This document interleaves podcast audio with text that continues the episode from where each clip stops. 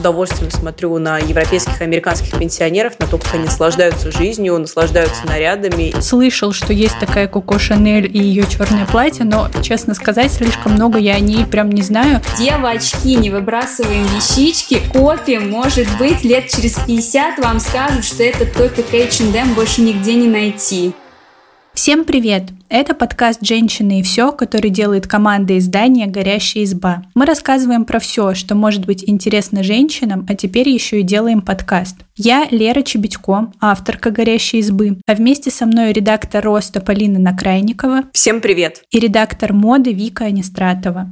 Привет! Сегодня мы снова хотим поговорить про моду, а точнее про великих женщин в мире моды, о тех, кто создает глянцевые издания, задает тренды и использует моду как рупор, чтобы делать заявления. Кто они, чем занимаются и почему с них стоит, ну или не стоит брать пример, сегодня и обсудим. И первое, что я хочу спросить, вы вообще как следите за миром моды, читаете издания, следите за какими-нибудь женщинами, вообще в теме или нет? Ну, Вика явно в теме. Я просто маньяк. Я даже не буду снова это все поднимать. Я маньяк, я бешеная погоня за модой, за историей моды, за всем остальным. Я могу об этом говорить очень-очень-очень долго. Полина, у тебя как? Я довольно долго вообще не понимала, зачем следить за модой. Ну, то есть, окей, где-то там придумали что-то новое и крутое, но ты тем временем меряешь джинсы, стоя на картонке на рынке, и этот модный мир максимально далек от того, что ты видишь в реальности. Но в какой-то момент я поняла, что мода это, в общем-то, не только про одежду,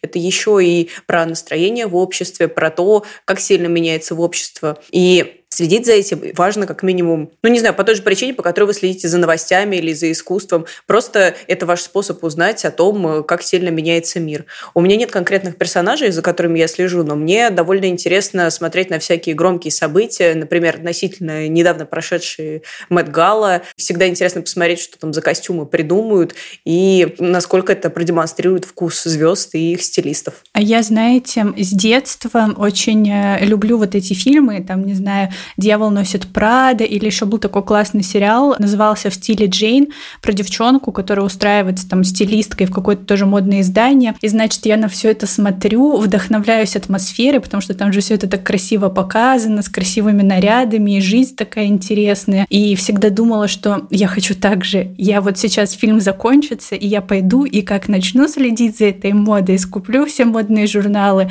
Но проходит полчаса, и я такая, ну, уже как-то и неинтересно. Поэтому, если честно, я тоже, как и Полина, люблю посмотреть э, всякие фоточки, например, с Медгалы. Я в этом году смотрела.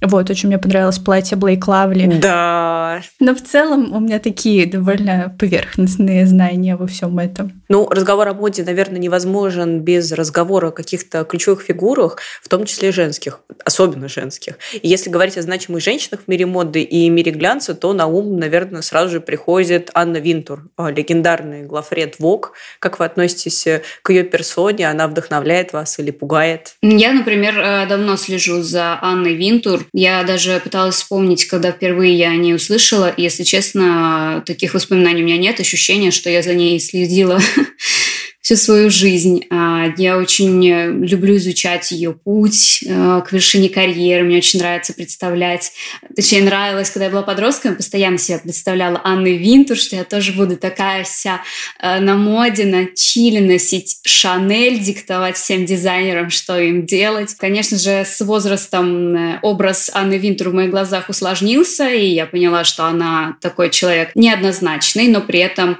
я восторгаюсь ее видением, то, что что она сделала с миром глянца за многие годы своей работы, это просто титаническое титанические усилия, титаническая работа, и, конечно, ей не откажешь в том, что она человек очень эм, работоспособный, который видно, что она отдается своей работе на 1500%, потому что иначе ну, не было бы всех тех результатов, которые мы сейчас видим. Настолько, что все никак э, Винтур не могут от себя Конденаст отпустить. Уже не знаю даже, куда ее повышать. Она явно собирается до последнего работать. Я, конечно, восторгаюсь такими талантливыми женщинами женщинами. А вот, Вик, у меня вопрос к тебе как к знатоку. А ты наверняка, в отличие от нас с Лерой, знаешь, что Вок существовал до Винтур, и каким он был до Винтур. А что конкретно она туда привнесла? Чем она так крута? Потому что все, что, кажется, знает о ней, ну, вот такой вот невовлеченный слушатель, это то, что это та строгая женщина с каре, про которую еще сняли фильм «Дьявол носит Прада», только без нее. Да, а еще я на самом деле вообще не знала про Анну Винтер, пока не пришла работать в СБУ и не увидела да, не стыдите меня за это, но я правда не знала, пока не увидела вот э, как раз материал про нее у нас на сайте. Нет, мне просто кажется, что это есть такое обманчивое впечатление, что ну все же знают. Так что что сделала Винтур? Первое, что она сделала, она приблизила, скажем так, все вот эти модные дома к э, читателю, потому что когда она только заняла пост главного редактора американского Vogue, первое, что она сделала, это выпустила обложку, где девушка носит э, кутюрный топ э, с красивым вышитым крестом вместе с э, джинсами. Причем, кажется, это были типа левайсы, очень такие посредственные модели. Для нас, может, Levi's это luxury, для американцев, поверьте, Levi's это вот как для нас, я не знаю, Gloria Jeans, примерно так. Так, давай а... Gloria Jeans, только не оскорблять. Gloria Jeans классная, джинсы от них ношу годами просто супер. Ходите за джинсами Gloria Jeans. Заплатите мне за рекламу. А, ну так вот. И по тем меркам это вообще была революция. То есть помыслить о том, чтобы сочетать одежду именитого дизайнера с обычными джинсами, это тогда казалось, что, боже мой, революция. А Винтур это сделала, и она таким образом задала вектор, что вся вот эта возвышенная мода, она может быть близка к обычным э, читателям, к обычной женщине, которая покупает и читает Vogue. В том числе Анне Винтур нужно сказать спасибо за Met Gala в том виде, в каком мы его знаем сегодня а, Сейчас, конечно, как мне кажется, этот вечер, скажем так, претерпевает не самые лучшие свои годы, такое ощущение, но все же Винтур э, привлекла к этому вечеру э, очень много внимания, а как бы это не просто место, где гости наряжаются перед камерой и собирают потом свои изображения для мемов. Это в том числе э, вечер, где собирают деньги на финансирование Института моды при Метрополитен музее. Это единственный отдел Метрополитен, который сам себя финансирует. То есть, соответственно, вся вот эта история моды, история костюмов очень богатая, которая собрана в этом музее. Это все живет в том числе благодаря э, Анне Винтур. Ну и как бы, в принципе, она женщина, которая очень хорошо чувствует веяние в мире и как-то их очень умело включает в повестку глянца. То есть та же самая Ким Кардашьян. Было время, когда Анна Винтур говорила, что Кардашьян ни за что не появится на обложке Vogue. Ну вот, пожалуйста, у нас уже сейчас несколько обложек с ней, и это женщина, которая тоже задает тренды своего времени, и Анна Винтур это прекрасно понимает, даже уже будучи очень взрослой женщиной. Ну, я нисколько не умоляю заслуг Анны Винтур, но на самом деле она меня, правда, пугает. И вот этот вот образ такой железной леди, я очень боюсь таких людей, и честно, я бы не хотела, допустим, работать под ее руководством. И вообще, ну, мы как бы уже упоминали, что она стала э, прототипом героини фильма «Дьявол носит Прада», и кажется, вообще, как будто после этого в кино появился такой образ женщины-начальницы. Мне сразу, знаете, Шер из «Бурлеска» приходит на ум тоже, как бы, кажется, вдохновленная всем вот этим. И я думаю о том, что это очень сильно похоже на романтизацию токсичных и очень нездоровых отношений между начальником и подчиненными. Ну, то есть я бы точно не хотела работать в таком коллективе, и я не верю в то, что нужно быть обязательно такой какой-то жесткой и бескомпромиссной, чтобы ну, твои подопечные хорошо работали, делали великие вещи, и процветало ваше дело. С другой стороны, кажется, что мы до конца не знаем о том, в какой среде работает Анна, это с одной стороны, а с другой стороны о том, какой она на самом деле человек, в том числе в общении с подчиненными. Потому что, насколько я знаю, у Анны есть несколько, кажется, биографий, вот Вик, поправь меня, если что, и про каждую эту биографию книжные критики отзываются как про довольно беззубую, потому что, кажется, все эти биографии не передают толком ее характер и лишь поверхностно касаются ее личности. И о том, какой человек она на самом деле, мы можем знать только по ее каким-то действиям, обрывкам из разговоров сотрудников и, в общем, довольно осколочным представлением. Возможно, это лишь образ, который гораздо больше, чем сам человек в реальности. Но это мое предположение. Ну, да, я тут согласна, что мы вряд ли, конечно, не можем рассуждать о том, какая на самом деле Анна Винтур. А, мне бы очень хотелось сказать, правда, в защиту ее, скажем так, амплуа, ее образа в фильме «Дьявол носит Прада», потому что а, я уже читала отзывы двух близких очень людей к Анне, которые сказали, что эта история очень далека от того, что действительно происходит в ВОК. То есть Грейс Кодингтон, а, фактически правая рука Анны Винтур на протяжении многих-многих лет, говорила, что в фильме показывают всю неправду, что как будто глянцевое издание — это какой-то балаган, где просто все ходят и выпендриваются друг перед другом. А также Андре Леон Телли, а, как раз недавно читала его биографию «Мои шифоновые окопы», он тоже говорил про Анну и про этот фильм, и говорил про то, что Анна никогда не бросает одежду на стол э, своих ассистентов. Такого точно не было. Только в лицо. А. А, если хочется действительно посмотреть, ну так, плюс-минус, как Анна работает э, в ВОК, можно посмотреть «Сентябрьский номер». Это такой документальный фильм 2007 года, который показывал, как эм, редакция американского ВОК готовит к выпуску самый свой крупный ежегодный выпуск, «Сентябрьский». И там как раз оператор ходит по пятам за Винтур, и, как мне кажется, это может помочь составить более полную картину о ней как о, о руководителе. Ну что ж, ВОК – это, кажется, стопроцентная история про моду, но глянец может рассказывать не только о трендах и показывать красивых моделей, но и делать громкие заявления. Ну, как раз а, как в стиле сочетать э, кутюрную шмотку с Levi's, и на самом деле это может быть действительно каким-то важным социальным манифестом. У нас, кроме того, недавно выходил текст, а, который как раз написала Вика про Одри Уизерс, которая возглавляла ВОК в годы войны. Она превратила его в рупор женской эмансипации. Вик, я хочу предоставить тебе слово, чтобы ты рассказал про это подробнее, потому что текст очень классный, и хочется, чтобы больше людей узнали про этого интересного человека.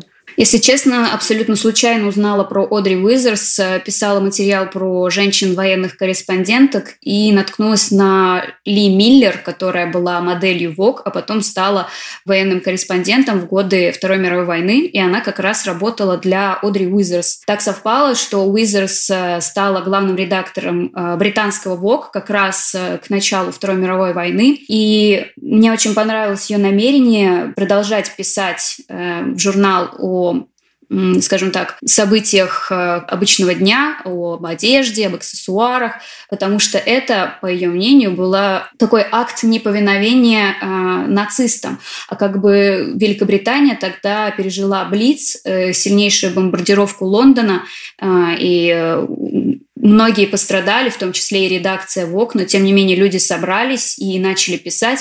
Причем Уизерс, конечно же, обратил внимание, что так как мужчины ушли на войну, соответственно, женщинам предстояло занять их места на заводах, а, на производствах, в офисах, и а, она очень классно включила в повестку не только там, как красиво одеться, а, но и там, например, э, были материалы про люминесцентные шляпные булавки, когда отключали в Лондоне э, электричество, стильные сумки для противогазов, которые приходилось как бы носить с собой. Когда женщины пошли работать на заводы, Уизер стала продвигать идею о том, что короткая прическа – это очень стильно и классно, потому что что многие переживали, что длинные волосы женщин могут случайно запутаться в механизмах э, на заводах и привести к травмам. И она популяризировала в том числе женщин, которые занимали высокие посты, э, политиков, активисток, опять же, работниц заводов, которые просто из красивых платьев пошли на заводы делать тяжелую работу. И меня очень тронуло, когда война закончилась,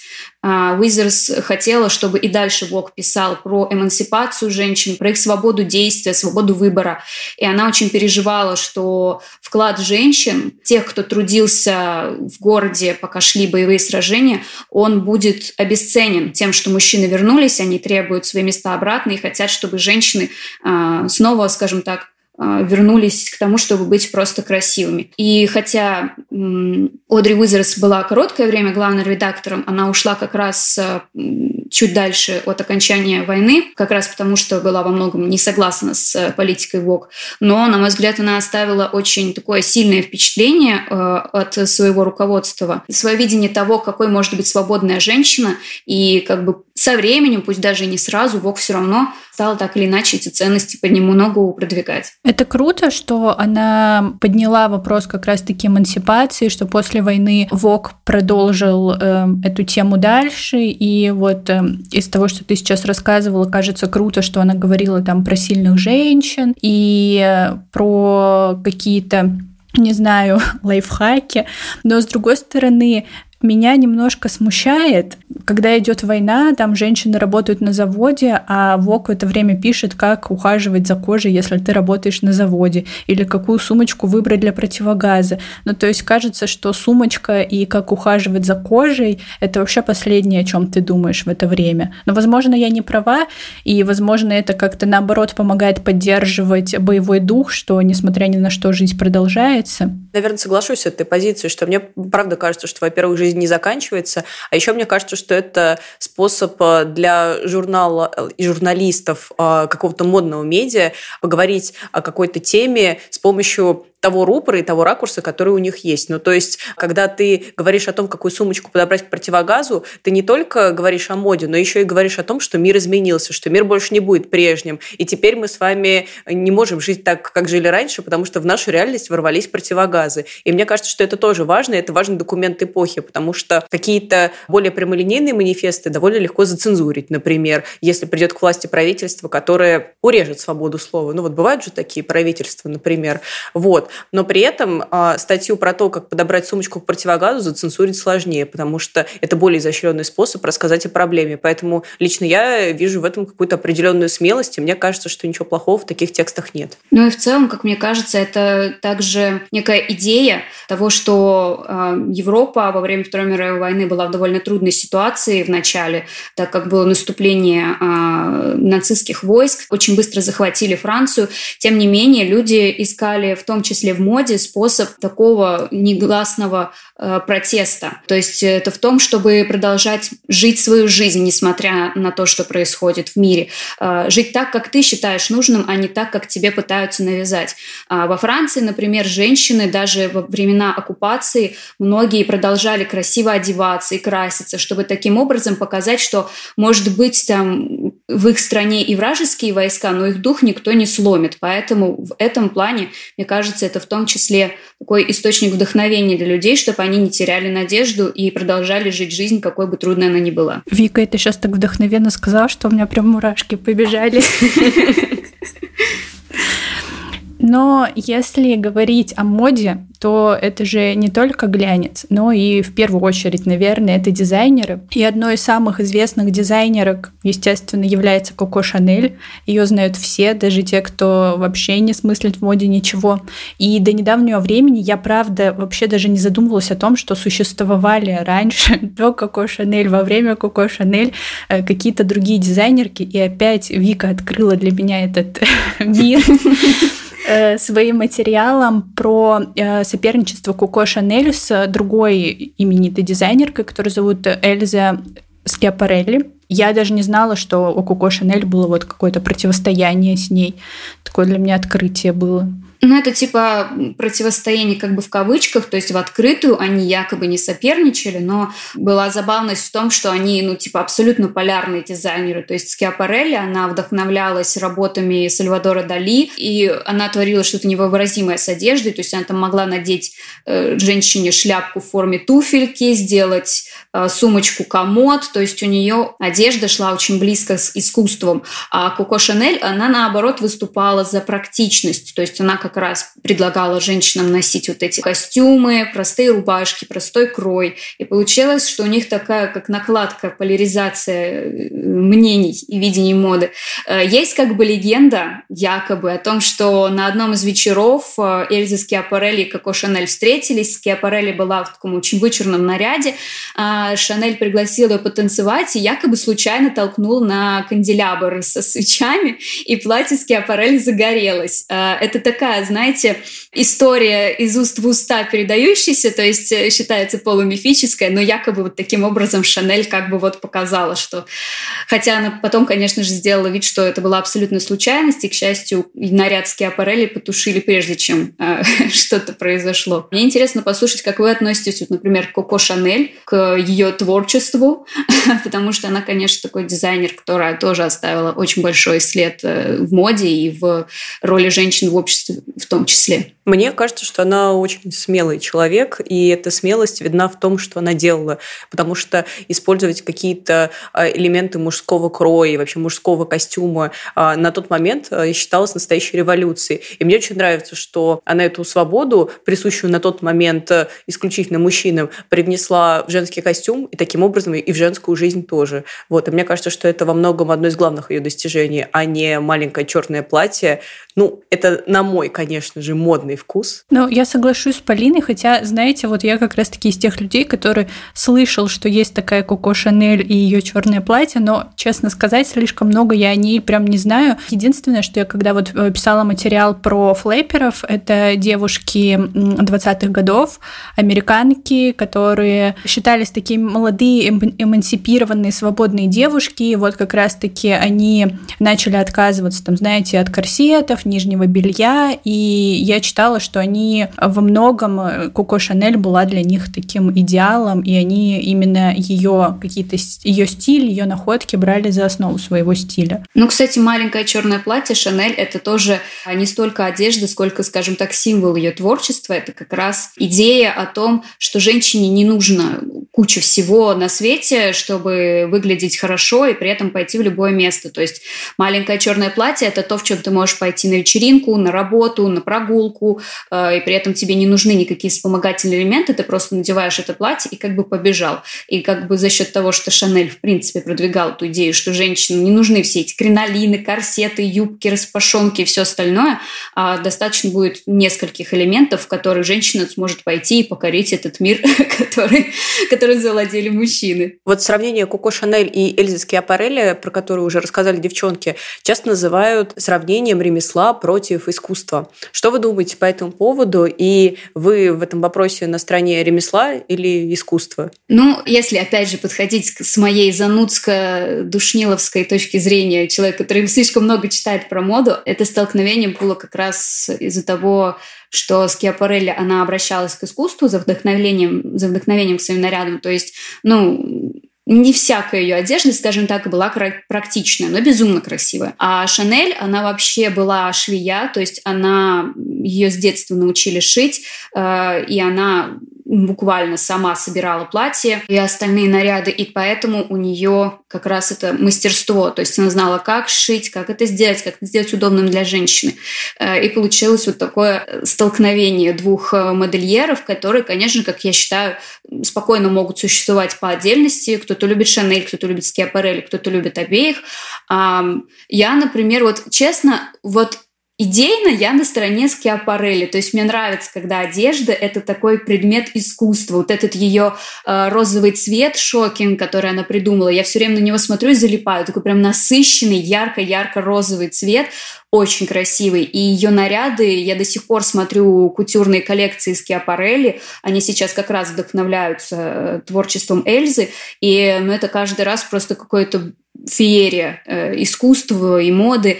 Но с практической точки зрения мне, конечно же, ближе Шанель. То есть мне проще надеть э, маленькое черное платье и побежать в нем по делам, э, чем напялить на себя что-то огромное, вычурное. Хотя иногда настроение бывает и на такое. А у вас как? Я вообще считаю, что, короче, этого противостояния не должно существовать. Потому что оно меня всегда очень сильно расстраивает, даже на каком-то, знаете, таком уровне, что оно как будто бы делит э, всех людей на творцов, ну, это такие воодушевленные, классные люди, и тех, кто работает руками. И я, знаете, пару лет назад вот у Ларса фон Триера вышел фильм «Дом, который построил Джек», и там тоже вот эта теория продвигалась, что люди все делятся на архитекторов и инженеров. И я тогда анализировала себя, пытаясь понять, архитектор я или инженер, и мне очень хотелось быть архитектором, но я почему-то думала, что в итоге я инженер, и расстраивалась из-за этого очень сильно. Ну вот, а сейчас я считаю, что все это деление довольно глупые. Вообще, в принципе, люди не делятся, и как будто бы архитекторы и инженеры может существовать в одном человеке. И кажется, что и искусство, и ремесло может существовать вместе. Но, с другой стороны, я думаю о том, что как будто бы вот это вот ремесло Коко Шанель, оно ближе к народу, и, возможно, именно поэтому все сейчас знают э, имя Коко Шанель, но, например, про Эльзу Скиапарелли знают те, кто как бы больше погружен в тему моды. Ну, мне так кажется. А может быть, просто у одной из них был более талантливый пиар-менеджер.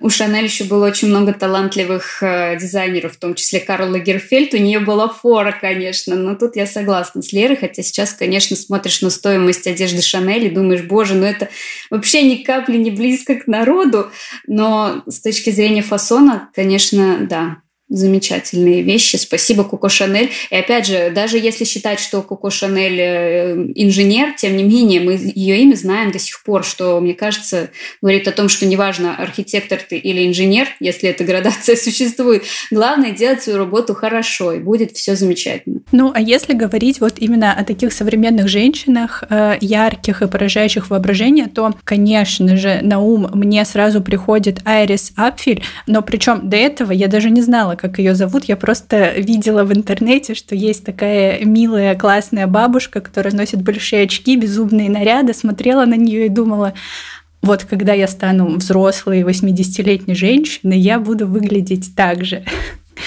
И ну и она, правда, очень вдохновляет. А вы что? Мне кажется, это очень яркий человек, и я преклоняюсь перед тем, что в старшем возрасте она такая же яркая, как и в возрасте помладше, потому что это, наверное, на самом деле влияние какого-то российского взгляда на вещи, потому что в России у пенсионеров часто нет возможности выглядеть как-то ярко, и речь даже не о желании, а вот действительно о возможности и об образе жизни, когда ты думаешь о том, как выжить, а не о том, а, какие вещи сочетать. И поэтому я всегда с удовольствием смотрю на европейских и американских пенсионеров, примеров на то, как они наслаждаются жизнью, наслаждаются нарядами и выглядят стильно в самом разном возрасте. И вот как раз Айрис – это пример того, насколько классной и полноценной может быть жизнь в старшем возрасте. И, в общем-то, это, опять же, не про моду, а про общество и про жизнь в обществе, получается, разговор-то. Ну, это все взаимосвязано, то есть мода – это так или иначе отражение общества, а общество – это отражение моды. Но Айрис, она еще, помимо того, что она очень стильная, она еще очень вдохновляющая женщина.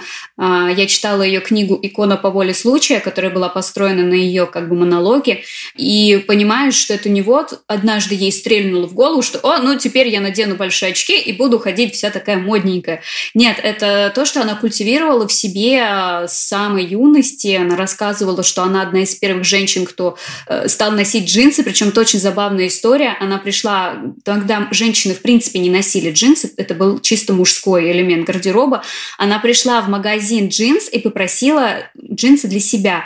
Ей продавец сказал, мы женщинам джинсы не продаем, до свидания, девушка. А она каждый день продолжала приходить и говорить, мне нужны джинсы, продайте мне чертовы джинсы. И в итоге продавец сдался, и, э, кажется, он заказал для нее джинсы для мальчиков, потому что она была еще как бы юная девушка, и она таки заполучила эти свои джинсы, носила их и восторгалась ими. И мне очень понравилось, что она в своей книге пропагандировала, что э, не нужно следовать каким-то правилам стиля, нужно в себе стиль найти и его как бы преподносить в мир. Это не важно, что это. Ты хочешь носить там все черное, э, каком-то элегантном э, флере ходить, да пожалуйста. Ты хочешь надеть огромные очки, обвеситься перьями и надеть огромные браслеты на руки, да кто тебе запретит? И мне нравится еще, что она говорит, что этого всего можно достичь не только одеждой именитых дизайнеров, дизайнеров, то есть она рассказывала, что да, у нее есть там достаточно большая коллекция от э, известных модных домов, но она в том числе очень любит поехать на какой-нибудь э, блошиный рынок и накупить там себе э, браслетов там за пару долларов и их носить, и она их оценивает так же ценно, как какое-то ювелирное украшение, которое есть в ее коллекции. То есть в этом плане Акфель меня очень вдохновляет, и мне кажется, что она э, многих могла бы вдохновить как раз тем, что у нее такой непритязательный взгляд на моду, нет снобизма, и она считает, что стильным может быть любой человек вне зависимости от возраста, от пола. И вот я бы предложила почитать книгу «Икона по воле случая», очень яркая, очень красочная, с словами самой Арис.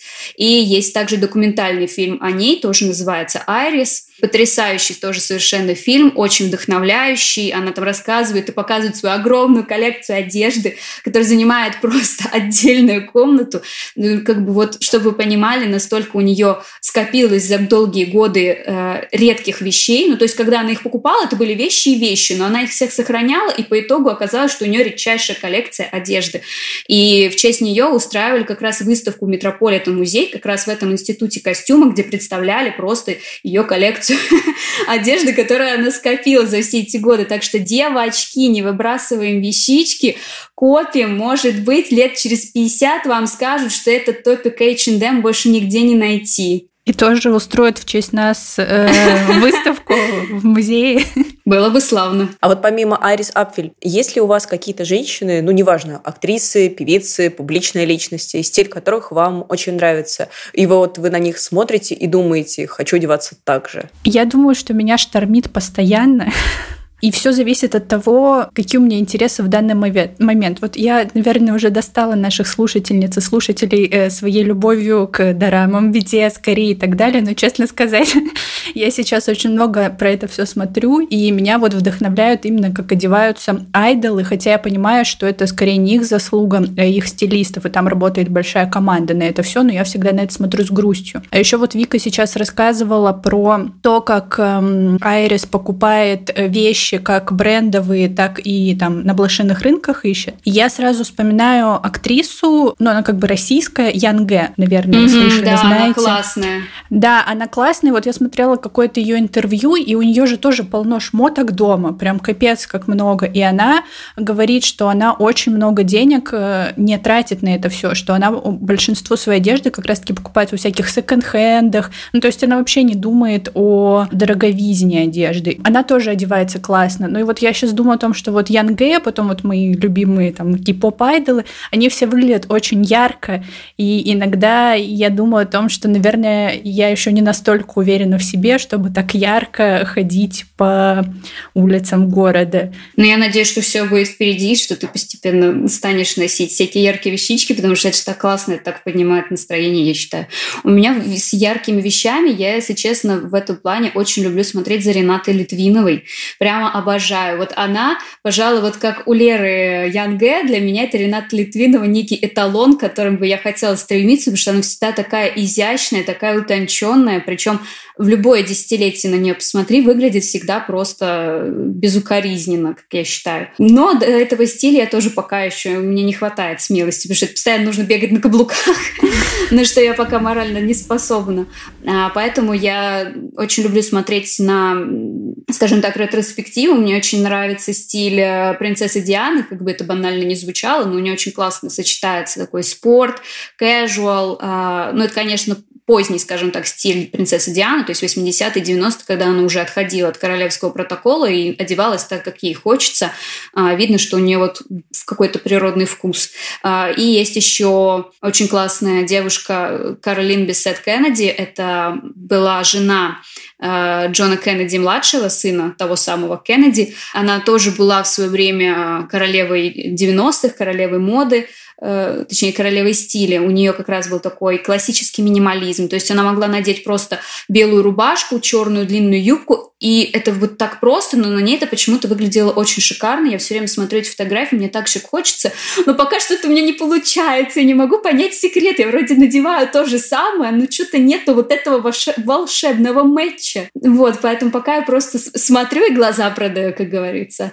А у тебя, Полин? У меня все сложно. Вот как я сказала в начале подкаста, я не особенно-то слежу за тем, как одеваются разные люди. Ну, то есть, когда это какое-то костюмированное мероприятие или дорожка, ну, очевидно, что ты будешь смотреть, а, во что вырядился человек, но когда речь идет о каких-то обычных фотографиях или обычной жизни человека, то я довольно часто вообще не всматриваюсь в то, что он одет. И во многом причина, ну, во-первых, в невнимательности моей, а во-вторых, в том, что я часто не видела какой-то репрезентации фигуры, похожей на свою. Ну, то есть, не знаю, когда ты смотришь там, как одевается Виктория Бекхэм, ты можешь подумать, ну, прикольно, ну, а толку? Толку, что она там надела джинсы скини. Поздравляю, рада за Викторию, но не от всего сердца.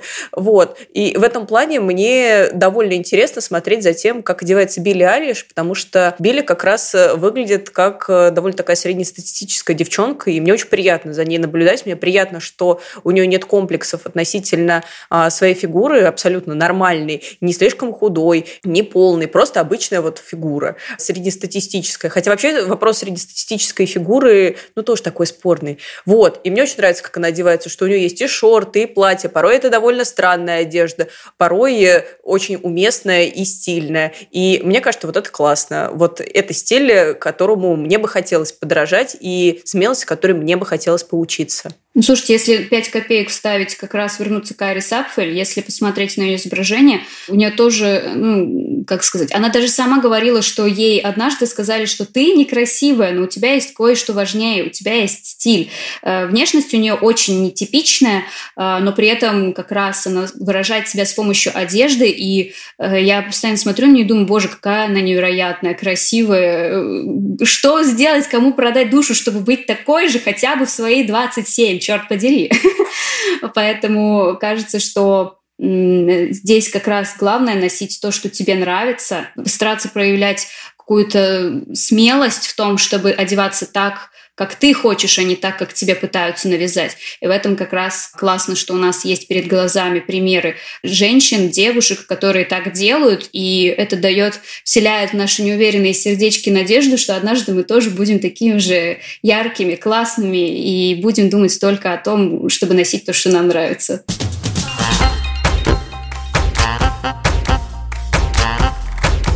Я напоминаю, что все тексты, которые мы упоминали, будут доступны в описании. Если вам есть что рассказать по теме выпуска, похвалить нас или отругать, обязательно оставляйте свои комментарии в соцсетях. Также подписывайтесь на нас, ставьте лайки и слушайте на всех популярных подкаст-платформах. Кстати, еще у нас есть подкаст «Горящая изба», где мы даем советы на самые разные темы. На него тоже можно подписаться, если вам интересно. Всем пока! Пока! Всем пока!